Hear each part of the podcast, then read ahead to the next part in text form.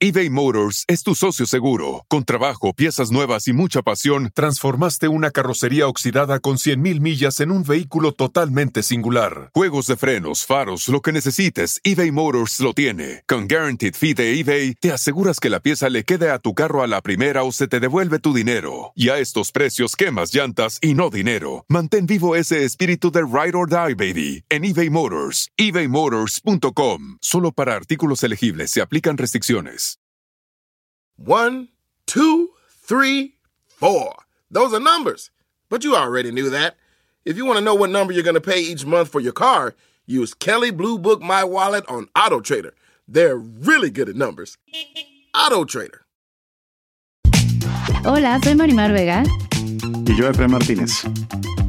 Y queremos invitarlos a nuestro rincón. El rincón de los errores donde errar es hasta bien visto.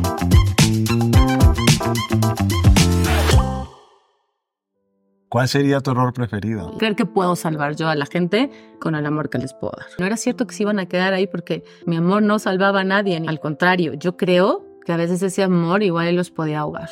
Y no entiendo en qué momento yo creí que yo podía hacer eso. En esos lugares, con este tipo de parejas, yo podía seguir siendo la buena. Te digo, es como, ¿cómo? Y entonces si dejo de ser la buena que soy, Exacto. me pasa, sigo sintiendo culpa porque no puedo entender que en un proceso hice cosas que tal vez no estuvieron tan bien y las sigo cargando 22 años después. Y entonces Rosana es súper buena. No, tampoco. O sea, tampoco es cierto. Si no soy lo suficientemente buena, si no soy lo suficientemente materna, es como me van a dejar. Entonces tengo que Exacto. Lo que sea. Sí, por haber elegido esas parejas, ya sea por la culpa que traía yo, porque entonces ahí me iba yo a seguir viendo súper buena. Gracias a eso es que hoy mm, no cumplí uno de mis sueños más grandes, que es ser madre. ¿Y Pero- cómo vives hoy la no maternidad? Justo hoy amo y abrazo mi no maternidad. Cuesta, sí, sí cuesta mucho. Yo que lo tengo superado, véanme cómo me sigo poniendo, pero es cierto que en mi día a día no me pesa.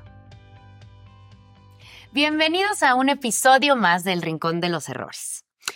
Nuestra invitada de hoy, quiero que sepan que no nada más está aquí porque Fren y yo la amamos con todo nuestro corazón, sino porque cuando yo pregunté en redes a quién quieren tener en el rincón, fue a la que más pidieron. Todo el mundo me ponía que querían que ella estuviera aquí. Eh, ella es, seguramente voy a llorar cuando la presente. Es- Ella también. Sí. Eh, bueno, es una mujer, eh, es actriz, es mi mejor amiga, es, mm, tiene un corazón enorme que a donde va la gente solo dice eso de ella. Qué hermosa persona, qué hermosa mujer, qué cantidad de amor tiene para dar. Y yo me siento muy, muy afortunada de que ella esté en mi vida y agradezco muchísimo que estés aquí. Y estoy hablando de Rosa Naranja, obviamente. Mi Ros. Si empezamos así, ya no sé Ya cómo va a sé, acabar caray, esto. pero bueno, ya saben, cuando presento a gente que quiero lloro siempre. Ay, qué fuerte, qué bonita presentación, Bessie. Ella me pidió específicamente, no, a mí no me presenten sí, sí. de actriz ni nada de eso. Efren y tú, por favor. Sí, porque además, ¿cómo van a presentar así? O sea, si es mi mejor amiga y mi terapeuta sentados enfrente de mí, sería rarísimo que se pongan a decir lo que he hecho o no he hecho. No, soy eso. Así, tu mejor amiga y su paciente. Exacto. Ros, qué bueno verte después de tanto tiempo. Ay, estoy feliz, feliz de estar aquí. La verdad es que tengo que confesar que tengo mucho nervio porque cómo se le miente o si me hacen una pregunta, ellos dos saben más más de mí que yo misma. Entonces va a ser un poco, compl- complicado eh, querer ocultar. Entonces no les voy a ocultar nada, les voy a platicar todo. De eso todo. se trata, Bessie. Porque aquí en el rincón, errar está bien visto. Uy, Exactamente. y mira, mira que es mi talón de Aquiles. Exactamente. Exactamente. Exacto. Pues vamos a iniciar, Ros, de una. Con lo que llamamos nosotros el error preferido. Que es eh, aquel tipo de error que, que puede que te haya traído cosas buenas, puede que hoy no se ha visto así, pero durante una etapa de la vida, aún siendo consciente del mismo, lo repetiste una y otra vez, una y otra vez. Puede que aún quizás lo cometas, o puede que Y ya pueden no. no traerme cosas tan buenas. Exactamente. Exacto. ¿Cuál sería tu error preferido? Creer que mi amor puede salvarle el alma a una persona o que puede salvarle como la vida. O sea, creer que puedo salvar yo a la gente con el amor que les puedo dar. Creo que eso ha sido un gran error en mi vida y que me ha traído pues no tan buen. Digo, algunas veces sí, pero otras no tan buenas cosas. Ok. ¿Y lo repetitivo estaba en qué? En que cuando el... Y no solo es en parejas, ¿eh? pero bueno, lo hablo más que nada en mis parejas, que no sé por qué cuando yo veía algo que no estaba bien de su infancia o falta de amor o era como, yo te voy a amar y yo voy a curar todas esas heridas y, y conmigo vas a estar seguro y conmigo vas a sentir el amor que de niño nadie te dio. Y no entiendo en qué momento yo creí que yo podía hacer eso. Eres como mi competencia, que tengo centros de rehabilitación. Pero ya habíamos hablado de esto que muchas de las mujeres, digo, no sé si tiene que ver un poco con esta cosa maternal y un poco de ego, obviamente, pensar que uno los va a cambiar, ¿no? Uno, uno cree que a veces, ¿Sabes? digo, esta parte es desde el amor, pero Ah, pero acabas de decirlo y yo más que ego, no sé si estoy bien y Efraín me lo dirá, yo siento que es soberbia. Es como, ¿en qué momento yo creí que, bueno, que creo que de ahí viene todo, lo hemos platicado, de que mis papás, desde que yo soy niña, es como, ay, es que tú eres tan buena, es que tú eres tan perfecta, es que tú eres tan amorosa, es que tú. Entonces, claro, igual y la soberbia de creer, claro, mi amor es tan bonito, o te voy a amar tan bonito que te voy a curar todas esas heridas. Y a mí, ¿quién me hace creer que yo soy Dios para curarle la herida o para sanarle la vida o para borrar la historia que traen detrás? Y, y hay un común denominador. eh, digo que soy yo, pero que tiene que ver con, el- con ellos Sí. que son o la mayoría no hay figura paterna, la mayoría con una falta de amor absoluta, la mayoría con unos problemas de infancia brutales. Y, y yo no sé si tenga que ver con que la verdad es que yo tuve una infancia muy bonita y tengo unos papás que me llenan, me llenan hasta el día de hoy, que soy una señora, me siguen tratando como, soy una, como si fuera una niña, me llenan de amor. Y entonces no es como de, ah, entonces yo tengo tanto amor que darte que entonces te, te voy a rescatar y voy a sanar tu alma y te voy a llenar de amor. Y en este intento he salido arrastrar. Y te pones como también como en un rol, porque al escucharte hablar pensaría, digo, no. Como esta cosa como entonces de, matern- de maternal. Entonces obviamente no sé si la relación pues no puede ser muy así, Pero porque por como supuesto que no. tú eres mamá de ellos, Si desde el segundo uno lo que yo quiero es amarlo para salvarlo, ya desde ahí es como, ¿y tú qué, qué te sientes o qué te crees? Tú que sabes que no te tienen que salvar ellos a ti porque hace traer un montón de broncas ahí. Digo, ahora lo veo, no quiere decir que lo deje de hacer todavía, que tal vez me, me falta todavía trabajar mucho, pero por lo menos lo veo. Antes es real que yo creía el ¿cómo es posible que me puedas hacer tanto daño cuando yo lo único que he hecho es querer amarte y llenarte de amor infinito y, y darte el amor que nunca nadie te dio? Y, y claro, para mí, imagínate el dolor, si mi, mi forma de pensar era esa, Claro. el dolor era brutal. Hoy en día, por lo menos, puedo verme en el espejo y decir, a ver, ni eres Dios, ni eres la mujer maravilla, ¿y ti quién te hace creer que tu amor es tan bonito que va a sanar a nadie? No, y que además el otro, el otro no está buscando que lo salven. Oh, sí, pero no ¿por qué creo que así? No, Oh, sí, no pero se ¿por- siente endeudado. Sí. No se siente sí. endeudado, porque yo, yo que soy tan bueno contigo, ¿y tú cómo me pagas? Sí. Y el otro dice, pero yo no te pedí que, que me salvaras de que me nada. salvaras, que- que fundieras tu vida conmigo, sí. que me dieras todo ese amor desbordado, ahora, ahora no me lo cobres. Claro. Y es no me lo reclames. Digo, no es que lo reclames, pero es que te sientes que entregaste todo y que le Sí. diste lo que nunca nadie le había dado, según tú, porque igual y sí, igual y ya 20 mujeres más le dieron lo mismo que tú. Pero esa era mi idea, sin duda alguna. Pero me gusta muchísimo más esa postura de soberbia que la otra, que es la que asumen muchas personas, de, de víctima, de, de yo que me porté tan bien y mira tú. Eh, en cambio de soberbia de yo de dónde saqué. O sea, Pero ahora lo puedo ver así. decir, en algún momento fuiste Claro, víctima. Pero por supuesto, ahora lo puedo ver así, pero muchas veces era que igual y se lo podía platicar a ella. Tampoco es como que anduviera yo por la vida platicándolo así, pero sí era de ¿cómo? ¿Cómo? Si nunca nadie te había dado este amor, ¿cómo pudiste hacerme? O sea, sí, en víctima. Y me Claro. parece espantoso. sí. Y uno sufre mucho cuando está en una posición de víctima, porque entonces obviamente recae, o sea, los pensamientos son repetitivos hacia ¿por qué a mí? ¿Y por qué a mí? ¿Y por qué me puede Claro. haber pasado esto? Si el amor es lo más bonito. Y ahí viene la insuficiencia. Es, no fue suficiente que le entregara este corazón hermoso que dicen mis papás que tengo desde niña. Igual me hizo pedazos. Sí, es muy fuerte. Ahora lo entiendo desde ahí. Te digo, no quiere decir que, que ya no lo haga, porque pues es real que todavía me pasa mucho. O sea, me pasa hasta con mi pareja hoy en día, que hay cosas que digo, ah, yo puedo salvarte. ¿Y no, qué- niña, no. ¿Qué fue, Bessie, ese momento que, que en el que tú cambiaste de víctima a hacerte responsable? ¿Lo tienes, lo tienes ubicado? Yo creo que muchas pláticas contigo. Eh, Empezar a tomar terapia y, y darme cuenta que no era normal que cinco parejas pasadas, por más amor que yo les diera y por más que no hubieran tenido amor de chiquitos, pues acababan, o sea, la relación terminaba. No era cierto que se iban a quedar ahí porque mi amor no salvaba a nadie, ni mi, ni mi amor hacía que se quedaran a mi lado. Al contrario, yo creo que a veces ese amor igual los podía ahogar. Cada quien cumpliendo su rol, ¿no? Porque es un poco lo que hemos hablado todos estos días de yo soy la buena y entonces él Es el mal, Qué es el malo. el mal agradecido. Ese es un desagradecido porque yo dándole todo y el Sí. otro es un desagradecido. Por supuesto. Y uno creyendo, además, una vez me dijo Efren que fue precioso porque nuestra terapia de todo un año era, ¿cómo era? Del oso, que no podía yo salvar a un oso. No le podía enseñar a comer con cubiertos. Me decía, es que claro, tú llegas a una cueva donde hay un oso herido y entonces tú juras que tú vas a poder aprender a que Que ahora sí el loco va a comer cubiertos. con cubiertos y, y ya no va a, A este, a- arañar. No, por Dios. O sea, pero eso es, o sea, yo sí, sí hoy lo veo como soberbia. Porque además lo hemos hablado mucho acá y tiene que ver con esto. Ya lo hemos dicho un millón de veces, pero lo vamos a seguir repitiendo porque hasta que uno no entienda eso no te cambia la vida.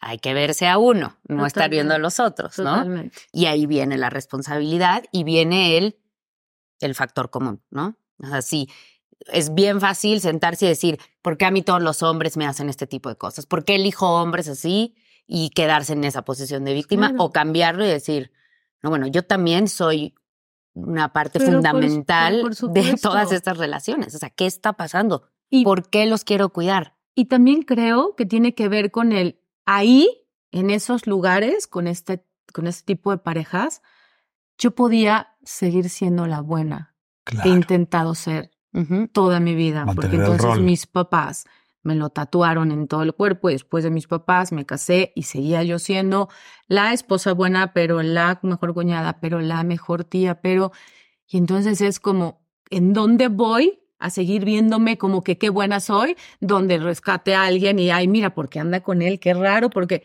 y ella tan buena y él como con tantas heridas y no, pues que me vean también a mí. O sea, lo que pasa es que una cosa es lo que se ve aquí afuera Pero paridas y para estar arrastrada y tener cosas que, que solucionar yo. Esa es una. Creo que tiene que ver justo con eso, como con el sello, que lo hemos hablado muchas veces, con el, el traje que nos, que nos pusieron o que nos decidimos poner. O, Que no te dejan ¿sabes? quitarte Sí. después. Esa es una. Y también creo, que lo he hablado contigo en terapia, que yo después de un eh, matrimonio como el que viví, en donde yo siento que hice mucho daño, al, al- no en el matrimonio porque fuimos muy felices, pero en el momento de separarnos, siento que hice mucho daño. Hay una cosa de, ¿qué me toca? Ah, pues ahora tengo que llenar de amor y no volverle a hacer daño a nadie. Entonces es, pues que me lo hagan a mí. Porque antes de dejarte, no te puedo dejar. Si te dejó tu papá, si tu mamá decidió que mejor te fueras tú de la casa y ¿cómo te voy a dejar yo? Yo ya hice, yo ya me tocó hacer el daño que tenía que hacer cuando estuve casada y, y- y decidí divorciarme. Entonces ahora es, no, pues aquí yo aquí me voy a quedar y me, te voy a llenar de amor hasta el momento en que tú decidas irte. ¿Sigues sintiendo culpa? ¿Sí? ¿Hace cuánto te divorciaste? 22 años. Wow. ¿Y cómo se puede trabajar esa culpa de tanto tiempo? Es que hay cosas que quedan detenidas en el tiempo y pasan 20 años o pasan 10 y uno igual, pues no es que ande uno todo el día igual pensando Sí, no, en no, eso no, no, Pero cuando Pero tocó el cuando tema, me- aparece- pero haz de Sí. cuenta que Claro. es así hasta. y llega ahí. Ahora, no quiere decir que no sea una culpa superada, porque es que uno a veces cree que si se acuerda de un ex o si se acuerda de algo que pasó a 15 años y siente algo, uno dice, ay, no, no lo he superado. Eh, no, no. Es como si tú ves una película, te identificas con el protagonista y lloras por lo que le está pasando al protagonista. Y no tiene nada que ver contigo. y puede ser que tenga que ver justo con esta figura que tengo yo, de que alguien me puso el traje y yo decidí quedármelo de cómo puede ser que si yo soy tan buena persona, Eso iba a decir. pude hacerle daño a alguien. Entonces no me, no me queda en el traje que tengo, es como me sigue incomodando haber, haber hecho algo que estuviera mal. Claro. Eso justamente iba a preguntar yo. Independientemente, no es que yo no creo que, que si a ella se le salen las lágrimas, es por lo que dices, no es porque extraña al ex ni porque no, hombre, ha superado no, esa no, no, relación cero, cero. Y de verdad no tiene que ver con él, No, tiene que ver conmigo. contigo, sino cómo trabajar eso para entonces después, supongo que tiene que ver un poco con el rasgo de personalidad, el poder, pues a veces poner límites o a veces para no, y, y no sentirse culpable de ser la mala, ¿no? O sea, creo que Sí, está es por ahí. conectado con eso. Es soltar el papel. Yo me acuerdo hace, hace ya, ya creo que, no sé, tres años tal vez, Sí, cuando empezabas a hacer la mala, que era una cosa hermosa. es que tienen que saber que yo tuve un, un trabajo que hacer cuando empecé terapia. Y como todos los que yo le cuento, a una personalidad como la Ross, que es totalmente opuesta a la mía, pues le deja diferentes tipos de... Y el mío fue, ok, entonces aquí necesitamos dejar de ser Hello Kitty y tenemos que ser más Hitler. Y entonces fue una joya, porque te acuerdas que te mandé hasta una Kitty con Buenísimo. bigotes de, de Hitler. Y fue de, claro que quiero, de verdad, de verdad quiero y siento que trabajo en eso, pero me cuesta mucho. O sea, me cuesta mucho, mucho, mucho, porque te digo, es como, ¿cómo? Y entonces si dejo de ser la buena que soy, Exacto. Es fuertísimo. Pues Claro. una persona normal. Claro. Una persona sin cargar tanto pesa muchísimo. Sí, Porque además, ves, y como yo sé que a ti te ha pesado como la etiqueta que sabes de que, ay, es que es que ves, sí, es que es súper mamona. Y... No, no lo es. O sea, no lo es. Y entonces Rosana es súper buena. No, tampoco. O sea, tampoco es cierto. Es que tenemos pensamientos polarizados. Entonces, o eres buena o eres mala. Y entonces, si tú eres 95% buena, no vale. Porque ese 5 de mala es eh, espantoso. Sí. Espantoso. Perdemos los degradés. Uno era 5% de algo y 95% de otro algo. Y cambiaste. Y te volviste 90% de lo otro y 10%. Pero ese 10% te hace pensar que Claro. Fuerte. ¿Sabes que Ahora hice un personaje y defendía yo muchísimo porque me decía, eres la mala, eres la villana. Y yo, no, no soy villana, al contrario, soy, era una muy buena mujer, una mujer amorosa, eh, una mujer que además de que amaba a su hijo, era como súper amorosa con el mundo. Y eh, por circunstancias de la vida empezó a hacer cosas que pues no les gustaron a los demás, que era luchar por el hombre que amaba. Entonces era, se volvió la mala y entonces ya la odiamos. Yo defendía a él, es lo más humano que he hecho que sí es buena porque está pasando por un proceso donde todo está bonito, entonces le toca ser buena. Pero va a haber un momento donde tal vez pase por un proceso que le toque no ser tan buena. Y eso no quiere decir que sea una mala persona. Claro. Pero eso me lo tengo que contar yo, porque justo eso es lo que me pasa. Sigo sintiendo culpa porque no puedo entender que en un proceso hice cosas que tal vez no estuvieron tan bien o tomé decisiones que no estuvieron tan bien y las sigo cargando 22 años después. No, casi no hemos hablado de la no culpa. hemos hablado ¿te de la culpa. Ay, yo, a mí conmigo, sí, yo les cuento.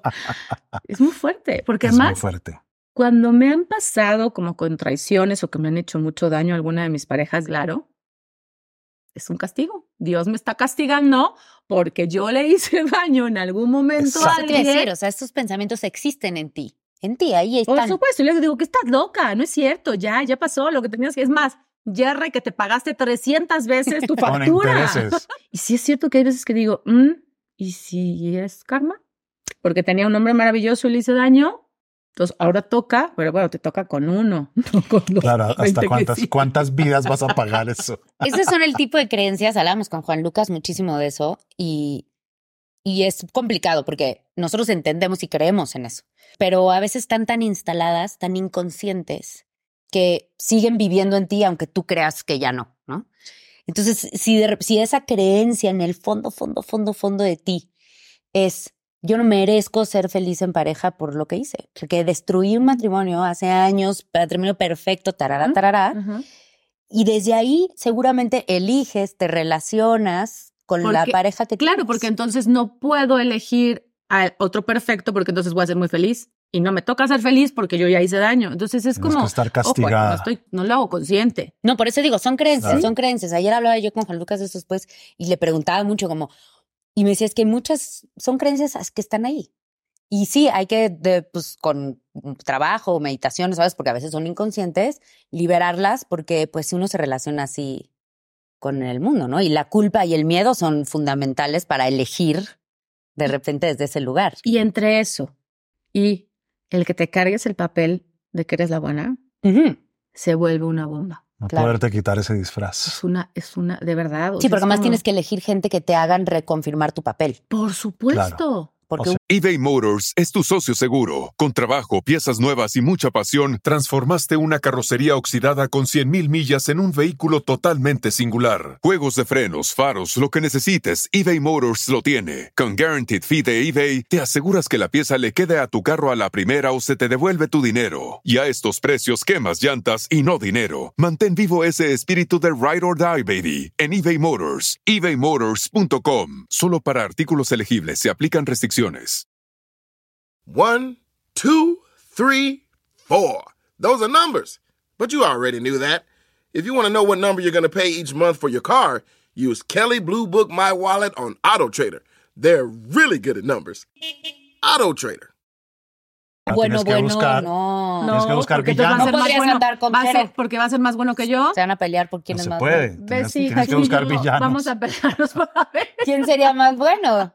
Sí, claro, imagínate. O sea, entonces. Me pasa eh, ho- hoy en día con mi pareja y nunca me había pasado porque es un ser muy bueno. mm, Y hay cosas que hace que son tan bonitas y de, de, de un ser tan bondadoso que me molestan.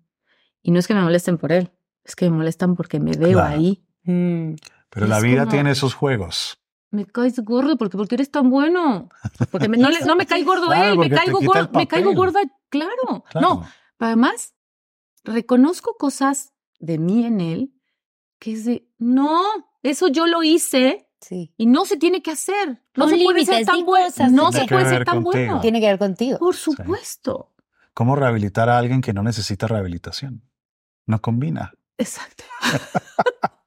Exacto. Qué difícil, ¿no? Porque eh, me acuerdo también en el taller que hicimos Jero y yo con Santiago, que hablábamos de- del tipo de personalidad como el de Ross o como el de Jero, que como parece que no hay nada que arreglar, porque ellos siempre están perfectos, eh, a los que estamos de este lado, luego es muy difícil tener una relación porque uno siempre se va a sentir el malo con alguien hacia al lado.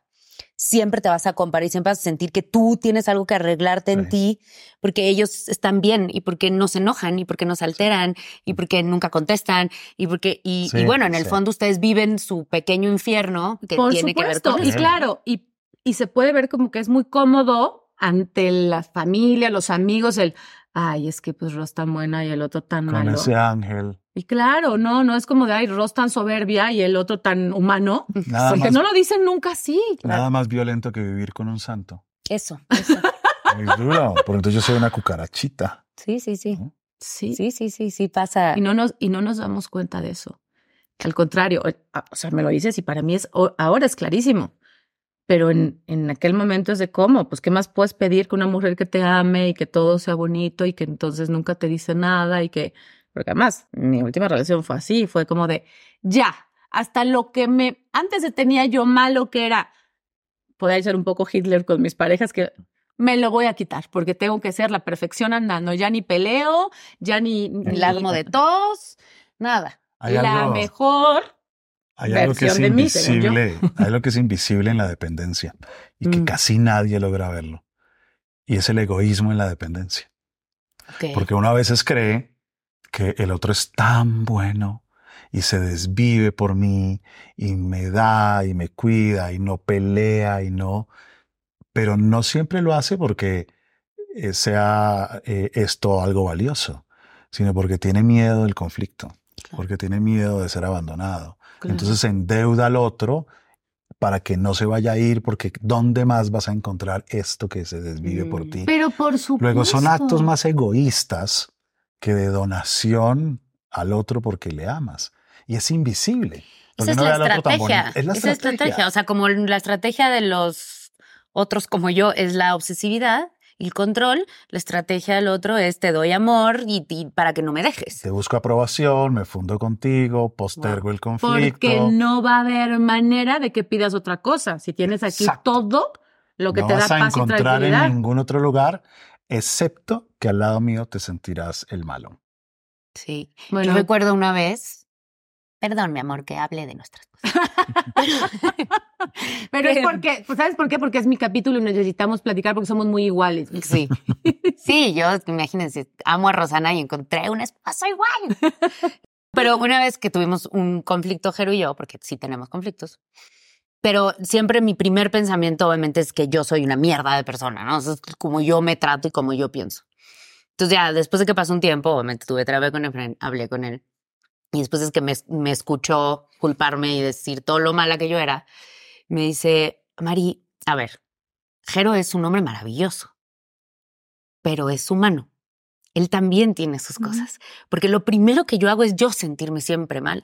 O sea, idealizar a esta personalidad como que son demasiado buenos, demasiado buenos. Entonces uno siempre se siente muy mal de este lado. Sabes que ahora que estás diciendo eso, me pega mucho porque recuerdo, obvio no diré nombres, pero bueno, ustedes lo saben, una de mis relaciones cuando terminó, que sin duda yo creo que fue la de las más dolorosas, cuando yo estaba en la sala ya, o sea, ya se había terminado eso y estaba yo hablando con él, intentando hacerle entender que esto no tenía que terminar, o sea, si nos amábamos y si todo era perfecto.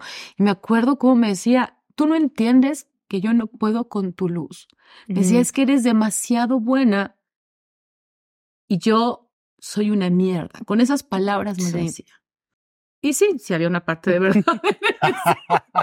no lo de mi luz, pero que él sí era una mierda. En ese momento yo no lo sabía, me enteré después. Eh, lo confirmé después, pero era súper doloroso porque te juro que yo lo único que pensaba ahí era, ¿por qué no fui más mala? ¿Por qué no le Sí. armé más de pedo? ¿Por qué no fui más humana y, y dejé de quererte dar lo mejor? Porque yo no quería que me dejara por- porque yo era una cosa buena y porque era pura luz.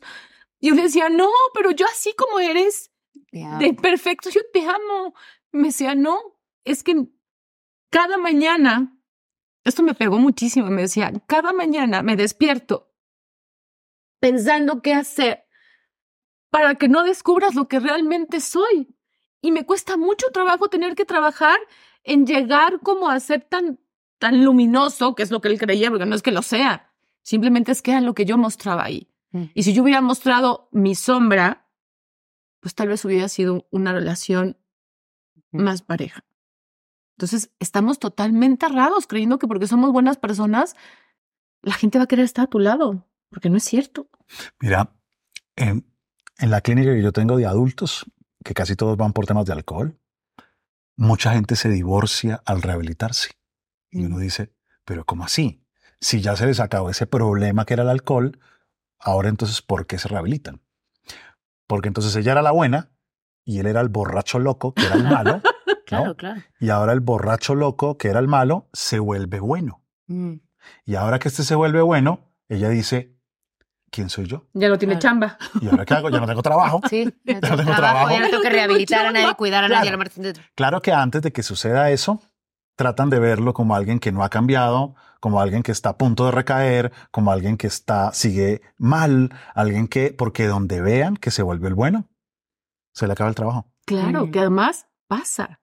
En parejas donde la mujer o el hombre, dependiendo, quieren tomar terapia, hay uno de ellos que no quiere, porque no quiere, que- no quiere que arregle sus problemas, porque si no, Exacto. ¿cómo, ¿cómo vas a seguir enganchado a mí? Sí. Uy, sí. Porque el otro es el malo y tiene culpa por ser el malo, y entonces ahí lo tengo yo dominado dos, tres días, y me tiene que traer regalos y tiene que restaurar el daño, y yo sigo siendo el bueno, la buena, y ahora se volvió bueno, ¿y ¿cómo, cómo lo controlo? Si ahora es bueno. Antes lo podía controlar induciéndole culpa o haciéndolo sentir cucaracha o endeudándolo para que entonces quede ahí atrapado y ahora es el bueno. ¿Cómo lo controlo? Y Efren, eh, no habíamos casi tocado este tipo de personalidad, en, porque la mayoría de los que han venido aquí somos obsesivos, controladores y hacia el otro lado. Entonces, la gente que tiene este tipo de personalidad, lo que hay que observar es, mi miedo es al conflicto y a que me abandonen, ¿no? O sea, todo lo que hago, o sea, todas mis estrategias son para evitar eso. La mayoría de las no veces. Ca-. Casi siempre hay debajo, debajo, Ah, también la es insuficiencia, claro. el, miedo mucho. al rechazo y a la insuficiencia. Esos Porque son la los mayoría- claves de la dependencia. Habían salido sufici- insuficiencia, Sí. pero con otro tipo de estrategias. Sí. Pero es que aquí es como, si no soy lo suficientemente buena, si no soy lo suficientemente amorosa, si no soy lo suficientemente materna, es como, me van a dejar. Entonces tengo que ser, Exacto. Lo que sea. sí. Sí, claro. Y además me pasa, digo, ahora he hablado de mis parejas porque, porque creo que sin duda alguna ha sido mi talón de Aquiles, pero me pasa en- con mi familia. O sea, esto de- del traje de, de buena persona es en todos los aspectos. O sea, con, con mis papás es un poco lo mismo, es tengo que seguir siendo la hija buena. Y entonces, si mi mamá se muere por esa vela que la vio y le encantó, es yo voy a hacer todo para poderle dar esa vela, porque si no, no voy a ser lo suficiente buena hija. Y es una, aquí, una piedra que pesa muchísimo. Si te fijas, es igual, o sea, la misma sensación que me provoca cuando hablamos de la rigidez, del control, de la velocidad, de, de siempre tener que hacer nada, que es, ay, qué cansado, es igual. O sea, Es también igual. es agotador. Es igual, solamente que Sostener el, el, Claro. el aire todo el tiempo, Solo la que en medio, perfección. en medio de la Agotador. cultura, entonces vemos al que es así como el bueno y al que es así como el malo. Y resulta que es el mismo sufrimiento en el fondo con papeles distintos. Eso.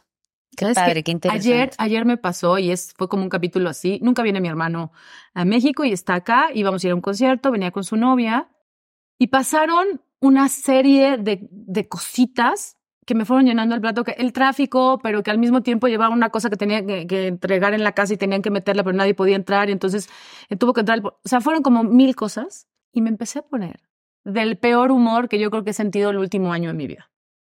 Y entonces empecé a mentar madres. Venía yo manejando y mi pobre hermano acá, y su novia atrás, y me decían, si quieres ya no vamos al concierto. Y yo, no, ¿cómo no vamos a ir? No puedo quedar mal con mi amiga. O sea, y a los 10 minutos, 15 minutos que se me empezó a bajar, la culpa que yo sentía de haberle enseñado, digo, a mi hermano pues me conoce un poco más, pero a la novia, que es, es bastante reciente nuestra relación, esta parte tan fea de mí, Una cuñada grosera. de cómo- una cuñada que Una grosera. pero cuñada que se enoja, Ros se es la enoja. primera vez que viene y yo, ¿por qué me puse así? Y por digo, ni siquiera con ellos. Yo mentaba más al policía, al que pasaba, Sí, sí, pero no, sí. iba yo en irritable, irritable. Claro. Y me cargué el sentirme así todo el concierto. Pensar que ella debía en el fondo decir, ay, qué alivio, aquí voy a poder ser yo. Claro, ella seguramente a veces Claro, eso- y para mí es como, si me han dicho que Ross es lo máximo, si me han dicho que Ross es súper buena, si Memo dice que Ross es la mejor, Sí, claro. me sentía muy mal. Muy, hasta bien en la mañana me desperté y yo decía, yo solita dice, no, pero igual no fue tanto. Se dieron cuenta que era el tráfico. ya, por Dios, te pones de mal humor, X. mientas madres. Todo el mundo normal. Pero quiero que me deje de pesar. Sí. No me deja de pesar. ¿Qué habría que hacer? Ah, Seguir practicando porque te Seguir acuerdas. porque Ah, hace- lo es decir, del hace callito. años, El callito. hace años ni la grosería hubieses dicho. no lo hubiera yo hecho, por supuesto. Ahora ya lo hago. Exactamente. ya haces diabluras. Claro, claro. Ahora por lo menos sí miento madres y no me importa. Y ya después ya me pesa, pero en ese momento lo hago. Hay que seguirlo haciendo, Hay ¿verdad? que practicar, practicar, porque es un rol que uno construye cuatro décadas y después desmontarse implica práctica, práctica, práctica hasta que llegues a un punto. Yo les medio. quiero platicar algo sobre eso. En una de mis terapias, cuando empezaba yo a tomar terapia con mi friend, estábamos por Zoom y en pan- pandemia. Entonces me dice, ok, necesito que me digas todo lo feo que te venga a la mente, todo así, groserías, insúltame. Y no podía. Me decía, Rosana, por favor, o sea, dime. Y entonces mm, me fue más fácil ponerme a llorar, ¿te acuerdas? Yo lloraba y lloraba y me decía, por favor, insúltame. Me costó muchísimo trabajo, muchísimo. Y es como, estás en una terapia, nadie te va a juzgar, pero está dentro como de mi De cuerpo. Sí, es como a mí me cuesta mucho trabajo el ejercicio con mi mamá, que ya les he contado muchas Ah, veces, Sí, sí. que a ti no te costaría ese trabajo y a mí no me costaría trabajo putear lo más mínimo. Entonces, y ahí pues es donde, aunque el dolor sea la insuficiencia igual, mira qué, qué interesante, ¿no? Ahora Porque, entienden por qué Mari es mi alma gemela, porque somos justamente. Claro, Jin y Jan. Pues digo que encontré a mi esposo perfecto, ¿viste? Yo creo que hay que meter un balance en esta historia. Ah, Que- sí. que de verdad que hay, hay una visión social en donde la pareja está y entonces, ¿quién es el bueno de la pareja? el que se calla, el que obedece, el que no arma conflicto, el que no dice las cosas. Ese es el bueno. Sí, sí. Y el malo es el que las dice, el que opina. Claro, pero es que la gente no vea una cosa secreta. ¿Y qué pasa cuando el bueno eh, se pone en papel de víctima y el otro se siente súper mal? ¿Y qué pasa cuando el bueno manipula con sus formas luminosas de yo todo lo bueno, qué clase de ser humano eres?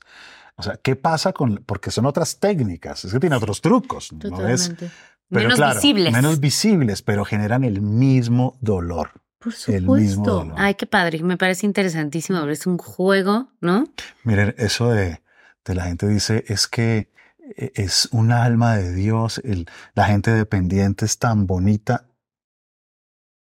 Tienen su No. Hitlercito dentro. No, hombre. Pero además, ese Hitlercito que tenemos adentro, que en lugar de que saliera en el momento en que tiene que salir y te lo tragas y te lo tragas, te lleva a consecuencias de verdad en un futuro. O sea, esta cosa de yo buscar parejas donde yo me puedo ver muy buena, donde, ay, Ross, qué raro que ande con él, porque pues él no se ve que sea tan buena persona, pero mira, ella se ve que está bonita, tan linda, tan... Y mi consecuencia hoy, a mis 47 años, es que por haber elegido esas parejas, ya sea por la culpa que traía yo, porque entonces ahí me iba yo a seguir viendo súper buena, porque yo me sentía la Madre Teresa de Calcuta y yo quería a darles el amor que no tuvieron en su infancia. Gracias a eso es que hoy no cumplí uno de mis sueños más grandes, que es ser madre, porque también lo tenía tan consciente, que esas personas no, no iban a estar en mi vida siempre, lo sabía, Sí. que tampoco quería tener hijos ahí, tú lo sabes. Y entonces ahora me voy y digo, es que de verdad eres tonta, porque tú por ponerte de Robin Hood a, a salvarle la vida a los demás, si tú hubieras buscado un, un buen hombre a los 30, 35 años, hubiera, hubiera dado tiempo de verdad de buscar este- el poder tener un hijo, pero claro, si decido tenerlo a los cuarenta y tantos, pues también es, se vuelve muy complicado. Y entonces este papel de ser la buena y la salvadora me costó muy caro. ¿Y es- muy caro. ¿Crees que fue como un autoboicot? O sea, el tema de la maternidad. ¿Crees que había un miedo de, en el fondo de no quererlo ser? ¿O crees que vuelve con el merecimiento de que entonces no merecías la familia que abandonaste en un momento? ¿O cómo relacionas lo de la maternidad con... No lo sé, creo que con esta necesidad que tenía yo de salvar almas, sentía que iba yo a tener el tiempo necesario cuando, ah, ya en este momento me quiero embarazar, entonces ya me voy a embarazar. Ujú. Digo, no quiere decir que cuando lo decidí estaba con, con la persona correcta, pero bueno, yo creía en ese momento que sí. Y pues la vida, y tú lo sabes, Bessie, te dice no es cuando tú quieres. O sea, tal vez te va a costar mucho más trabajo. Y cuando me dijeron te va a costar más trabajo, pues yo ya tenía 42 años, ya no era tan fácil aventarme como todo un proceso. No sé si haya sido porque en el fondo sentía que no me lo merecía o porque era como primero voy a hacer mi labor social y después voy a buscar Está muy ocupado uno salvando al otro. Sí. Pero es O que apagando imagínate, incendios, imagínate a dónde te lleva el creerte buena persona, a no cumplir una de las cosas que más deseabas. Sí. Es que al final, la personalidad que uno tiene, si no es auténtica, termina cavando la propia tumba. Y no puede ser auténtico querer ser la mejor, la mejor persona del mundo. No puede ser auténtico querer ser buena todo el tiempo. Porque no, porque no, no puede ser auténtico. Y entonces te llevas por las patas a, a- a tus sueños, porque entonces no, yo soy tan mala que entonces yo mejor ahorita me voy a dedicar a llenarte de amor. Después veo con quién tengo hijos, porque es claro que contigo no. Y ahora que hablabas del cuando se- ese tipo de personalidades se guardan las cosas, ¿no? Para no causar conflicto, también te puede llevar a otra cantidad de cosas. Te puede llevar a enfermedades, te puede llevar a Estrés. entonces irte de las relaciones de la nada porque aguantaste tanto que entonces Totalmente. echo un cerillo y me voy. Sí. O sea, puede traer muchas consecuencias el guardarse las cosas. En la dependencia se vive mucha ansiedad, mucha ansiedad y mucho estrés. Mm. Porque estar uno pendiente todo el tiempo, prediciendo que no se vaya a ir, que no se vaya a disgustar, cargándolo para que no le vaya a pasar nada malo porque me dolería mucho y además me quedo sola, genera tal nivel de estrés que se inflama el colon, hay contracturas bueno. musculares, aparece el bruxismo Igual que la obsesividad, y dan ¿viste? ataques de pánico porque son primitos. Son primitos y parecen, Y son formas de control diferentes. se ven muy Son distintos, primitos. pero son iguales. Son muy parecidos porque, claro, el, el- el obsesivo controla de manera activa. Claro. En cambio, el dependiente controla de manera pasiva, pero los dos Controla. controlan. El, el dependiente mueve sus hilos ahí debajo, ¿no? Es decir, el dependiente se aparece en la oficina a llevarle la mejor torta a la una de la tarde, ¿no? Porque lo ama, no porque está garantizando que no voy a estar con otra, sino porque lo ama. Y por ahí para que suba de peso y entonces nadie lo voltea a ver, entonces te doy de comer rico. Y todo eso en la zona libre Se vuelve algo hermoso. se vuelve algo hermoso porque son. Mira, no Ah, hay, no nadie más generoso, Sí. amoroso, leal, amigo de sus amigos. Que no viene desde, la, desde el miedo. bondadoso, que quiere el mejor clima, pero porque es valioso, Eso. no porque está asustado. En el mundo le da a la gente muy duro a las personas que tildan de dependientes. Creen que son tontos, creen que son débiles. Donde en el mundo no existieran personas así, esto sería una selva. Claro. Sería una selva absurda, absurda. Qué padre. Nunca Sí. no habíamos hablado de la dependencia así. Qué interesante. Aquí tenemos una sección muy famosa que se llama el error favorito. Como error favorito, nos referimos a un error que en este caso sí te transformó, que lo puedes ver para atrás y aunque haya sido muy doloroso, le puedas agradecer. ¿Quién es- ¿Cuál sería tu error favorito? eBay Motors es tu socio seguro. Con trabajo, piezas nuevas y mucha pasión, transformaste una carrocería oxidada con 100.000 millas en un vehículo totalmente singular. Juegos de frenos, faros, lo que necesites, eBay Motors lo tiene. Con Guaranteed Fee de eBay, te aseguras que la pieza le quede a tu carro a la primera o se te devuelve tu dinero. Y a estos precios, quemas llantas y no dinero. Mantén vivo ese espíritu de Ride or Die, baby, en eBay Motors. ebaymotors.com. Solo para artículos elegibles se aplican restricciones. Look around. You can find cars like these on AutoTrader. New cars, used cars, electric cars, maybe even flying cars. Okay, no flying cars, but as soon as they get invented, they'll be on AutoTrader.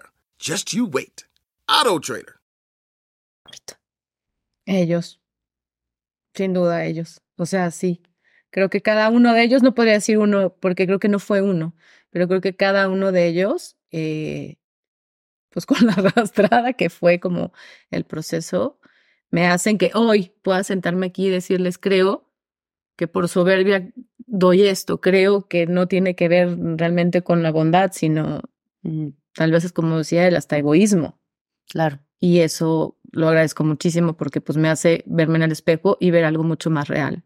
Y no cre- seguirme creyendo que soy la niña con dos coletas de que es me hizo mi mamá y ay, tan buena, salió la niña más buena del mundo aquí de Jalapa.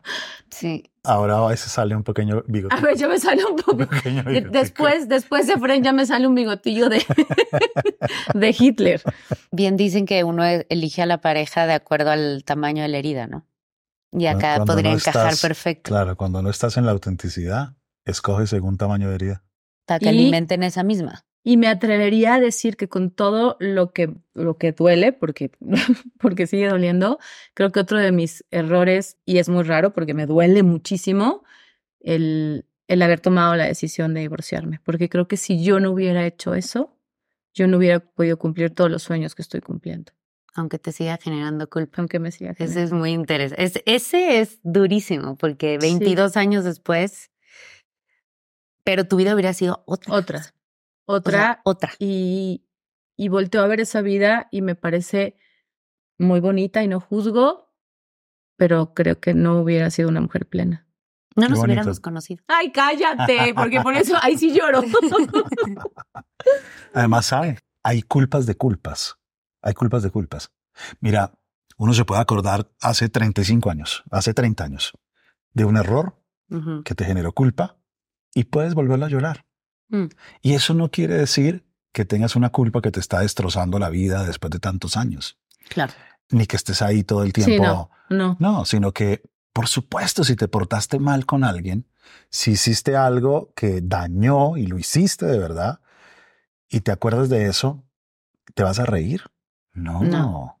Claro, no. no. No, sería sí mismo. O sea, Claro. Entonces, si uno se acuerda de algo horrible que hizo y se conmueve e incluso llora, ahí eso habla muy bien de uno. Porque, sí. ¿qué tal celebrarlo? Sería una locura. Sí, Una porque también es un poco, de- es empático, ¿no? Y es, es compasivo. Exacto, o sea, es sentir dolor por, porque bueno, una de las grandes virtudes también creo que de esta personalidad y de Rosana es la empatía. ¿no? Que a veces, pues sí, sienten mucho y entonces sufren por el dolor de todo el mundo, pero es genuino. O sea, ella me ve sufrir a mí y lo siente como Sí. si fuera suyo. Eh, y no nada más a mí porque me quiere, a quien sea, ¿no? Y esa empatía, pues obviamente, si tú en algún momento lastimaste a alguien, pues vas a sentir feo Sí. por el dolor ajeno. Sí. Esas culpas las llamo yo culpas reales. Mm. Y las culpas reales son parte de la vida y lo conducen a uno a veces a transformarse en un mejor ser humano fruto de un error cometido.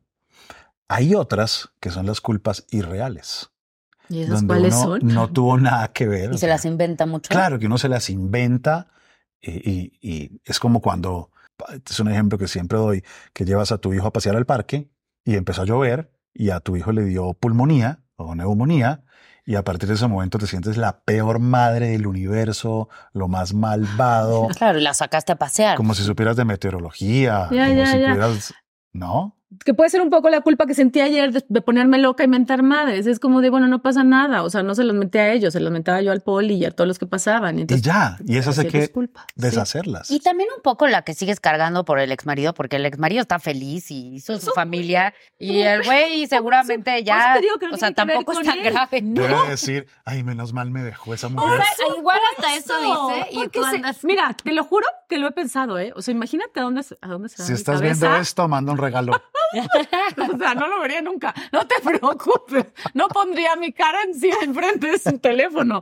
Pero, o sea, imagínate a dónde me voy. Que he llegado a pensar. Es que es, es increíble mi cabeza. Como de, no, ya entendí. Ya entendí por qué tuve que irme de ahí. Sí es cierto que hice daño, pero ¿por qué me tuve que ir? Por lo que, lo que más deseaba él en la vida era tener hijos y tener una familia. Y yo tal vez no se los hubiera podido dar. Digo, porque si tuve tres pérdidas, yo no sé si hubiera tenido diez. Y entonces es, pero es, es por quererme sentir buena hasta Sí. Salvador ahí. O sea, Claro. imagínate el cerebro. Qué, qué guau. Me fui de ahí y entonces ahora tiene una familia feliz. Igual conmigo no hubiera podido. Pero claro, eso es por quererme lavar la culpa así acá atrás y que nadie vea. Pero de pronto De pronto. Pero qué tal que le sí. hiciste un favorzote. ¿Qué tal que sí? Un día me dijo un amigo, yo siento que tu misión en la vida, mi amor, es justo eso, darle amor a personas necesitadas. Le dije, no, No, esa no. misión no, no. la acepto, ya no quiero, gracias. ¿Y ¿Qué error te daría miedo cometer? Volver a lastimar así, como lo lastimé. Sin duda. Hacer daño a una persona que me, que me ama y que es una muy buena persona. Sí. Siento que sería lo que más me dolería. Intento no hacerlo, pero a veces desgraciadamente por eso me quedo ahí, en donde ya no tengo que estar.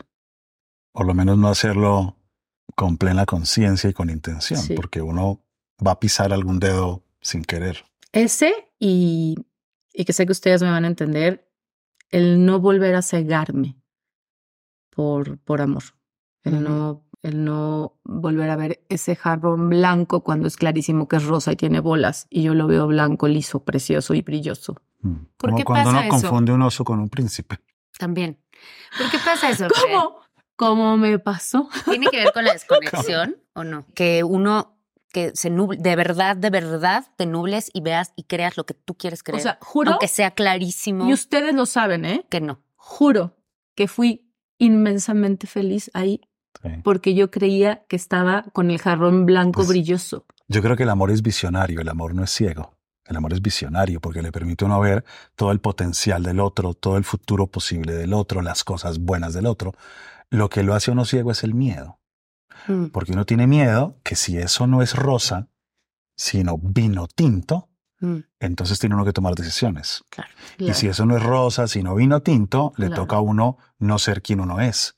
Y le toca a uno aceptar la diferencia y le toca a No, uno. y si lo entonces, ¿qué veía hace la cabeza de tinto, uno? Te Era tenías que ir. volverme a quedar sola una vez más. Sí, Claro. te tenías que ir y era mucho, Claro. en ese momento era mucho mejor Que sigue no siendo verlo rosa. y seguirlo siendo rosa hasta que... Porque además, de verdad, de verdad, desde el fondo de mi corazón, porque a veces me dicen, Rosana, pero eras infeliz. Y yo, no, de verdad lo juro que era yo feliz, porque yo no veía lo que tú veías.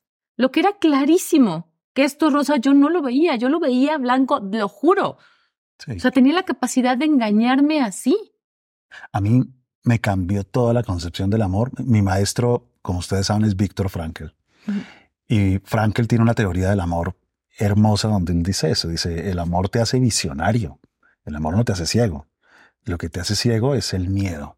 Y entonces cuando me he preguntado en diferentes momentos, esto tan bueno que hay aquí, ¿sí será así? Y empiezo a preguntarme, bueno, si no fuera así, ¿cuáles serían los peligros? Mm. Para ver si en realidad estoy actuando por miedo o por otra cosa. Y cuando en esa respuesta veo que, claro, si eso no fuera así, implicaría esto, esto, esto, entonces puedo decir, ok, ¿será que es por miedo que niego esto?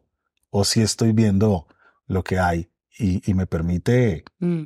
estar más tranquilo y ver que el otro es un ser humano, no es un Dios, ni un ser sobrenatural, ni, ni, ni alguien que jamás se va a portar mal o a equivocar. Y que si tuvieras que asumir ciertas decisiones, Claro. habría que asumirlas con todo el dolor que eso Pero te y además, hasta para eso, ves, y hasta para tomar esas decisiones que cualquiera tomaría, decir, bueno, me doy la media vuelta porque es clarísimo lo que hay aquí, viene otra vez el traje y el disfraz que traigo puesto. Es como, ¿cómo yo voy a una mujer tan buena puede tener tantas rupturas y tantas parejas? Algo raro está, hay ahí en ella. algo sospechoso.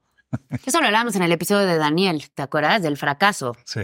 El, el fracaso, ¿cómo le voy a decir a mi mamá otra vez que me voy a divorciar otra vez? Aunque este hombre me esté maltratando físicamente, emocionalmente, todo, ¿cómo voy a fallar otra vez? Claro. Así yo, ¿eh? O sea, era como de, Ujú. ¿qué? ¿qué? O sea, una más, de verdad, otra relación más a mis Sí. cuarenta y tantos años. Es como de, no, o sea, ya la que va a parecer que tienes algo raro eres tú. Claro. También hay que cuidarse de no irse al otro extremo, que eso a veces pasa cuando uno empieza a trabajar sus temas de dependencia, que la gente dice, "Coy, pues me voy al desapego total y entonces no vuelvo a amar a nadie y no vuelvo tal cosa y me vuelvo una cosa así horrible. Y, y- y- y claro, es parte del camino, ¿no? Porque uno dice, ok, me voy para el otro lado y me protejo un poco, pero después hay que decir, ok, vamos al punto medio un poquito, el famoso punto medio que nadie sabe quién es, pero lo vamos buscando. Sí, porque que también se cierra el corazón, ¿no? Igual que me pasó a mí en su momento. Es que esto de cerrar el corazón no es de, no es de, de la personalidad o la personalidad B o la personalidad C. Todos de alguna, en alguna forma, cuando nos sentimos amenazados con algo, pues nos cuidamos y podemos hacer así. Y, y el tema no es nunca ser así. El tema es ser consciente que estoy así y no dejar que eso dure un año, dos Ay, años. Es difícil de explicar, que siento que hasta que no te pasa no lo puedes como entender. Esta cosa de me cierro y me abro, ¿no? Me cierro y me abro. Es difícil porque es físico. Sí. Es Sí, físico. no, pero es físico. A mí me sirvió mucho cuando en algún momento me dijiste paciencia. No en cuanto te pase, no, en- no empieces a preocupar de que ya te cerraste. Déjalo, ¿no? Obviamente, si llevas dos semanas, bueno, habría que atenderlo, ¿no? Pero si es un día y luego regresas, si es dos, ¿no? ¿Qué más? ¿Qué, qué puede hacer uno si ya se percató que uno se está cuidando y protegiendo? Lo primero es quitarse la pistola que uno se pone en la cabeza. Una pistola que dice, no te puedes cerrar porque se va a acabar el amor. No te puedes cerrar porque esto va a ser terrible. No, no, sí se puede cerrar. O sea, uno puede hoy no querer a la pareja, que es distinto a odiar a la pareja. Son cosas diferentes. Ay, ¿no? sí, ya vete, porque ahí. Yo puedo hoy no quererla. Mm, Es más, yo puedo esta semana no desearla sexualmente. Yo puedo esta semana no disfrutar el sexo con mi pareja. Yo puedo esta semana y no pasa nada. Pero la presión, la pistola en la cabeza hace mucho daño porque lo hace a uno hiperconsciente. Entonces uno Mm. está todo el día, tengo que abrirme, tengo que abrirme, tengo que abrirme, tengo que abrirme. Acá no estoy abriéndome, estoy como cerrado. O las cosas no están bien, no estamos fluyendo, Sí, no estamos sí. cagados de risa, no estamos Oh. felices. Sí, sí, no qué estamos- fuerte, qué fuerte, qué fuerte. ¿Y quién dijo que uno todo el día tiene que estar muerto de la risa y sintiendo mariposas? Y con eso es mentira. Mm. Entonces, lo primero es quitarse la cabeza para que algo que se produjo de manera natural sin nuestra participación vuelva a abrirse de manera natural sin nuestra participación. Lo que hace que eso se mantenga cerrado es la pistola en la cabeza. Mm. Entonces, eso es lo primero que hay que hacer. Ahora, lo segundo que hay que hacer es llevar una vida amorosa y de conexión normal, aunque no lo experimentes.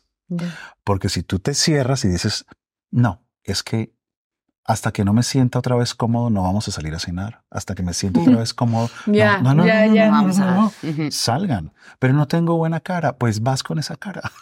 claro. no pasa nada. Yo sabes qué es lo que me pasa, que yo siento que tiene que ver conmigo. Es como me extraño a mí amando de la forma en la que amaba antes. No, no tiene, no, quiere- no tiene Sí. que ver con el amo más o amo menos, no, ¿eh? sea, es solo extraño la, la forma de, de estar enamorada de antes. Siento como que traigo eso, costras que me gustaría que me quitaran y volver a ser esta mujer que aunque me hicieran pomada, porque tú lo sabes, yo al ratito ya estaba otra vez así entregada y amando profundamente. Eso es lo único que no quiero que estas personas se hayan llevado. Eso es lo que no puedo permitirme. O sea, quiero que eso regrese a mí, el, el poder amar de la forma en la que amaba. A veces no regresa igual. Es decir, uno no ama a los 20 igual que a los 40, También. Ni Bueno, igual eso que sí a es los cierto. 60, Es Sí. cierto. ¿no? Totalmente sí. Sí, o decir, sea, querer si- sentir si lo uno- que sentías Sí, sí. Claro, si uno dice, no, yo, yo- En los yo 15 quiero, no. claro, yo quiero volver a sentir como a los 16, ¿no? ¿Qué nivel de toxicidad? Además, porque además sí, sí, sí, sí, sí, sí, sí, sí, sí. Entonces uno tiene que estar consciente que, que, claro que puede pasar esto y uno puede extrañar cosas que, ¿no? Eh, pero, pero no vas a amar igual que hace 20 años, ni vas a amar Es que igual a sí. esta persona que a otra. Y, y hay que aprender a digerir que ahora las formas del amor se mueven de maneras distintas. Y sin comparación, ¿no? No hay que comparar nunca. Cero. No, totalmente, porque si no, entonces sería un caos. Porque justo es lo que digo, o sea, el amor está ahí y es grande y, y es enorme. Solo es como la forma de yo sentirme. Ya te vi lanzándote en un paracaídas. Y así tal vez es la... ¿Eso es lo que le va? ¿Lo que viene? Eso es lo que ¿Le vas viene. a mandar? Lanzarse en un paracaídas. Pues puede ser. Yo más bien creo que tiene que ver con la edad y que no la estoy queriendo asumir. Esta, esta noche, esta noche voy a hablar con él. ¿Qué quieres saber paracaídas? No le preguntes, la amarras y la avientas. Exacto. Tres errores que no repetirías, que sacarías. Sabemos que los errores nos trajeron a donde sos, a lo que Ajá, somos pero lo hoy. sacaría sin duda Ajá. volver a intentar tener una relación cuando el mundo me está gritando, ahí no, porque me ha pasado mucho y es como de aquí sí, porque van a ver cómo yo sí puedo. Eso no lo volvería a hacer. Yo un foco rojo aquí de, oye, aguas porque con él no, en ese momento me voy.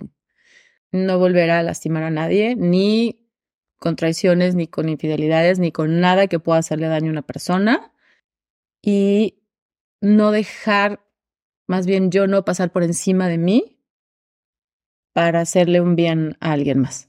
Para conservar el Sí. personaje. Yo creo que esas tres cosas, no sé si no las vuelvo a hacer, pero por lo menos lo voy a intentar. Por lo menos voy a trabajar en eso. Sí. Padre, las tiene clarísimas. Eso está bien padre. Ese luego cuesta mucho. Sí, ha sido a quien menos le ha costado. Sí. Y bueno, yo sé que tú tienes tus sesiones privadas con Efren, eres de las afortunadas. Sí. Esta sección a la gente le gusta mucho y, y tú sabes que la misión de este espacio es justamente compartir. Eh, ¿Qué le preguntarías a Efren aquí que ya sea para ti? O para los demás, para bueno, los que me sirva a mí y a los demás. ¿Cómo lograr perdonar algo que te hizo pedazos? A alguien que te hizo pedazos. No porque quieras volver a tener una relación con él, no porque quieras volver a hablar con esa persona Para tú. para ti. O sea, ¿qué se puede hacer en el camino para que deje de doler esa traición? Mira, yo creo que lo primero es que tiene uno que volver a quitarse la pistola que uno se pone de tengo que perdonar ya, ¿no? Porque no necesariamente tengas que perdonar ya. A veces racionalmente uno dice es lo mejor porque yo perdono y me libero a mí, no lo hago por él, me libero a mí. Todas las teorías que hay sobre, ¿cierto? Sí, pero la verdad lo quieres matar o quisieras que le fuera mal o quisieras que no fuera feliz y algún día te valorara, o quisieras que eh, lo que sea. Y, y creo que al principio no hay que luchar tanto contra eso, sino que se vale sentir rabia, se vale sentir algo feo, se vale. Eso no quiere decir que efectivamente vayas a ir a matarlo o a envenenarlo, que es otro claro. tema. Pero eso es lo primero, que, que, que se vale, ¿no? Y que puedas aceptar que sí pasó, que sí sucedió, que sí te lastimaron y que fue una realidad. Ese es otro elemento clave. Y después necesitamos comprender. Y la comprensión es bien compleja porque es ver el nivel del camino en el que está el otro, la etapa del camino en el que está el otro. Hijo, qué difícil. Todos ¿no? nos equivocamos, todos nos equivocamos, nadie se salva de eso. A veces somos ruines. Quizás uno mismo en otra época fue ruin también y se portó mal. Y el otro también. El otro también. Pero no por eso hay que dejar que nos sigan pasando encima, por traer una culpa Ah, de que te eso es otra mal, cosa. ¿verdad? Claro, eso es otra cosa. Ese es otro, entonces otro paso importante es la comprensión. Y uno que es vital es liberar el dolor, no el recuerdo. Porque la gente cree que perdonar es olvidar lo que pasó. Mm. Y perdonar no es olvidar lo que pasó. O sea, yo sé lo que pasó y no lo voy a olvidar necesariamente. Pero eso no quiere decir que yo tenga que vivir en el resentimiento, Y que te vuelva. en el volver a sentir. ¿no? Hay una forma de recuerdo. Recuerdo significa volver a pasar por el corazón. Recordar, volver a pasar por el corazón. Hay una forma de volver a pasar por el corazón, de recordar que ya no está li- que ya está libre de resentimiento, Mm. porque el dolor ya se ha liberado. Uno tiene que llorar sus penas, vivir sus rabias y no asumir esta postura de madurez gigante de, de yo lo perdono, yo lo entiendo, yo lo comprendo, que es una moda del narcisismo espiritual. Sí, Le mando sí, amor, sí, no importa lo que me Sí, hizo, sí, que le vaya sí. bien. Nada más por ahí pasamos, Sí. por ahí pasamos también, ¿eh? O sea.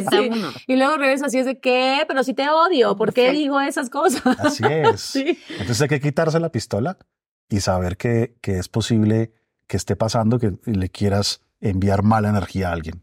Claro que sí. Hay que experimentar la emoción y aceptar que sí te dañaron. Hay que comprender que el otro está en el lugar del camino en el que se encuentra, en el momento histórico en el que está, en su evolución y lamentablemente tú estuviste en esa parte del camino. Claro. Sí, parte del juego de la historia. Así es. Podemos hablar tantito de, porque creo que es un tema que mucha gente le va a interesar y que, y que, pueden, y que puedes ayudar un poco desde tu experiencia. Me gustaría que habláramos un poquito de la maternidad, de tu decisión o de cómo la o sea, cómo viviste la tomar la decisión de no ser madre y que en esta vida no lo vas a experimentar.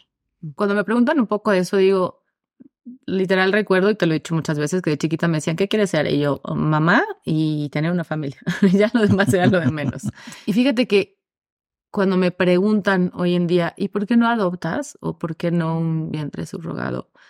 Y entonces me voy para cuando soy niña, o sea, a esa, a esa etapa y digo, a ver, ¿qué pasaba ahí? Y entendí que no había nada en la vida que me hiciera soñar tanto y que me hiciera sentir tanta ilusión como crear una vida dentro de mí.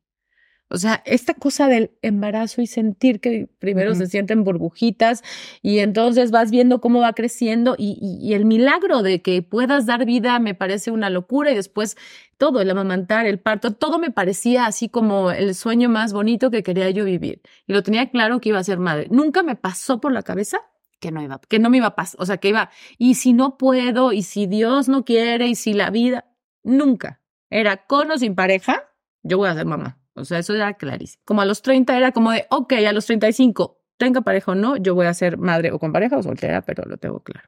Y pues con estas decisiones de, de, parejas que tal vez pues no llegaron a, a nada, a ningún buen puerto, pues era como de, "Mm, mm, espérame tantito porque estoy aquí a la mitad y no sé si quiero tener hijos contigo porque creo que las cosas no están tan bien o no eres es fuerte, pero no eres el padre que quisiera yo para mis hijos. Entonces veo que esto ya va, va encaminando para, para que acabe y me espero a.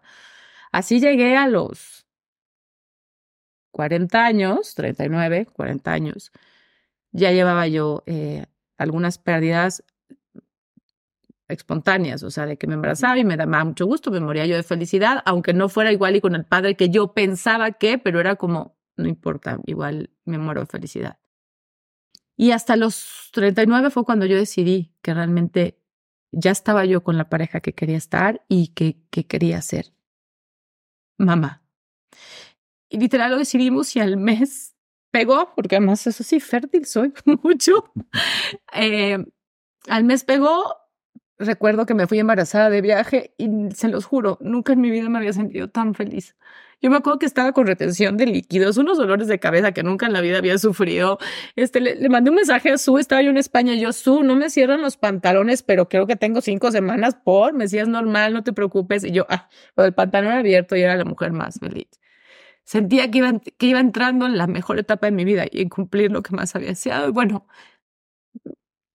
regresé de ese viaje y me acuerdo perfecto que llegamos, tiramos maletas y nos fuimos corriendo al doctor porque lo que queríamos era, ya eran nueve semanas, queríamos escuchar los latidos de corazón.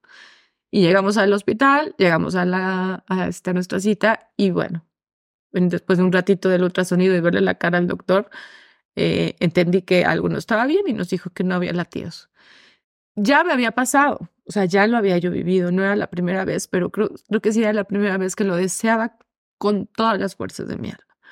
Pues fue una etapa como súper dura, porque además no sabes, como que siempre pasa que, que las mujeres sentimos que es como nuestra pérdida, nuestro bebé y nuestro cuerpo. Y no es cierto, hay un alguien ahí junto que también le, le, está doliendo. Entonces fue como un poco complicado y a los pocos meses que ya me había hecho la el, doctor, la doctora de, ok, deja pasar seis meses y de ahí lo vuelves a intentar, fue de, ya, o sea, creo que ya es hora de volverlo a intentar. Y en ese momento, eh, pues mi pareja me dijo, no sé si estoy dispuesto a volver a pasar por lo que pasamos. Me dolió muchísimo, nunca había sentido tanto miedo. No quiero. Y más que ahora ya sabemos que tienes, eh, tengo una especie de trombofilia, que seguramente muchas mujeres lo tienen, y además mis células, mis natural killer, estaban totalmente enloquecidas, entonces atacaban el, el, el desarrollo del, del bebé. Y entonces me dijo, no quiero que vuelvas a pasar eso, porque además nos dejaron muy claro que esto te puede volver a pasar y no a, los, a las nueve semanas, te puede pasar a los seis meses y cada vez es más peligroso. Entonces me dijo, la verdad es que yo no me lo voy a aventar. Me dolió muchísimo porque nunca imaginé escuchar esa respuesta. Pero por otro lado fue, ok, tiene razón, me estaba cuidando y, y ya tampoco soy una niña. Entonces creo que igual ya es, es momento de tomar una decisión. Entonces estábamos justo en Argentina. Regresando a ese viaje, empecé a tomar terapia, empecé a hacer meditaciones, a intentar encontrar respuestas. Le pedía yo muchísimo a Dios que me diera una respuesta, porque yo sabía que si quería me tenía que ir de ahí, porque era claro de conmigo no. Y no sé si, no sé si fue la mejor decisión. No lo sé. Tal vez si me hubiera ido lo hubiera logrado sola. Pero bueno, decidí quedarme y y fue rudo. Y yo sé que para las personas y a las mujeres que les he comentado de lo tengo asumido, van a decir, no te vemos que lo tengas asumido porque no paras de llorar. Solo es lo que hablamos, es los recuerdos duelen mucho y, y tocar como esos momentos de mi vida duelen. ¿Y cómo Pero, vives hoy la no maternidad? Justo, creo que lo importante para las mujeres que están como en este proceso, porque a veces no es tan fácil, después de ponerse como me acabo de poner yo, eh, darte cuenta que que hay una, así como hay una lista infinita de cosas maravillosas cuando eres madre, de conocer este amor del que nos cuentan que si no somos madres no lo vamos a conocer nunca y, y, y de tener a alguien el día de mañana y el de tu descendencia y el de todo y de, tus, pasarle tus tramos a tus hijos, pero también tus felicidades, todas estas cosas. También hay una lista infinita de cosas buenas de la no maternidad y me costó mucho trabajo y, y mucho tiempo el poder ir llenando renglones. Pero sí es cierto que hoy amo y abrazo mi no maternidad, el, poder ser tía, el poder eh, tener la libertad de, de viajar si quiero, el poder tener hasta la libertad puede sonar muy banal, pero hasta la libertad económica, no preocuparme porque el día de mañana le voy a tener que dejar una casa a mi hijo o tener que pagar estudios. Hoy en día, y se puede oír muy egoísta, es que todo lo que trabajo pues lo, lo, trabajo para mí o para la gente que amo. Entonces es como, ok, voy a hacerme una, una lista de, ok, no voy a, a tener que desgastarme en, en, cuidar niños, no voy a tener que limitarme en poder viajar porque lo puedo hacer, además que lo amo. Eh, voy a tomar decisiones en mi trabajo en cuanto a mí porque no voy a tener un bebé al cual no me pueda llevar a Colombia si me tengo que ir a trabajar a Colombia, tal vez.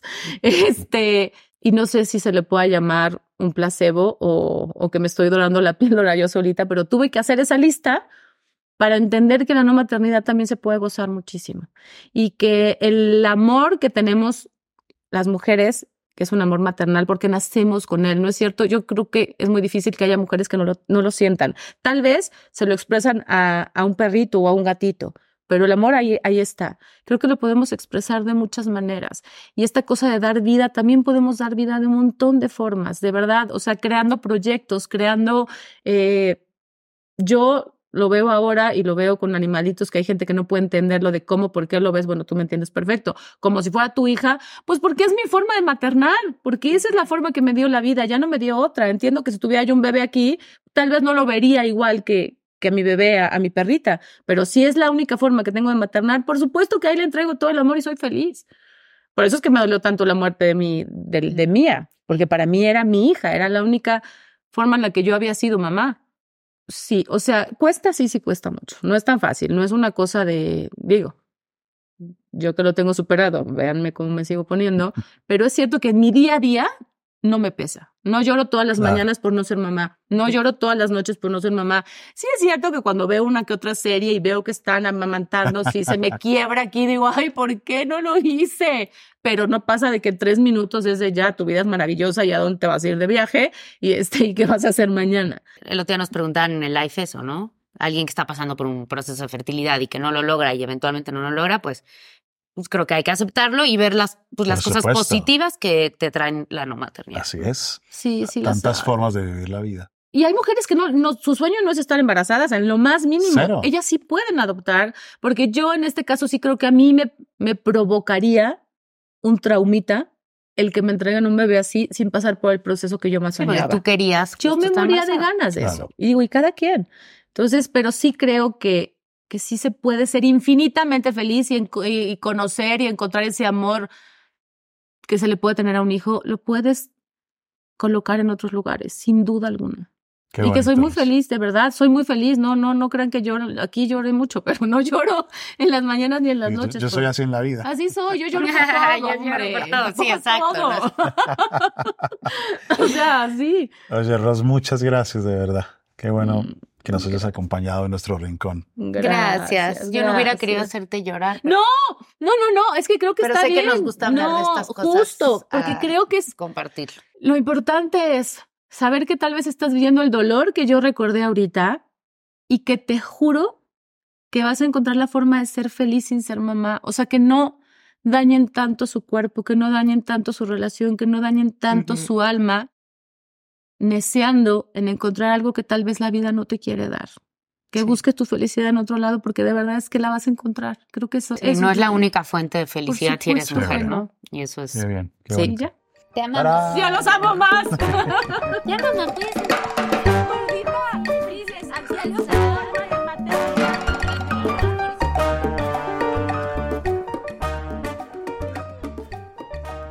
Look around. You can find cars like these on AutoTrader. Like that car riding your tail.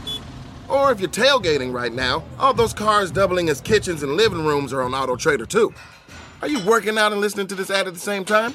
Well, multitasking pro, cars like the ones in the gym parking lot are for sale on Auto Trader. New cars, used cars, electric cars, maybe even flying cars. Okay, no flying cars, but as soon as they get invented, they'll be on Auto Trader. Just you wait. Auto Trader. Get everything you need for your bathroom remodel now at Menards. Magic Woods has the vanity you need to complete your dream bathroom.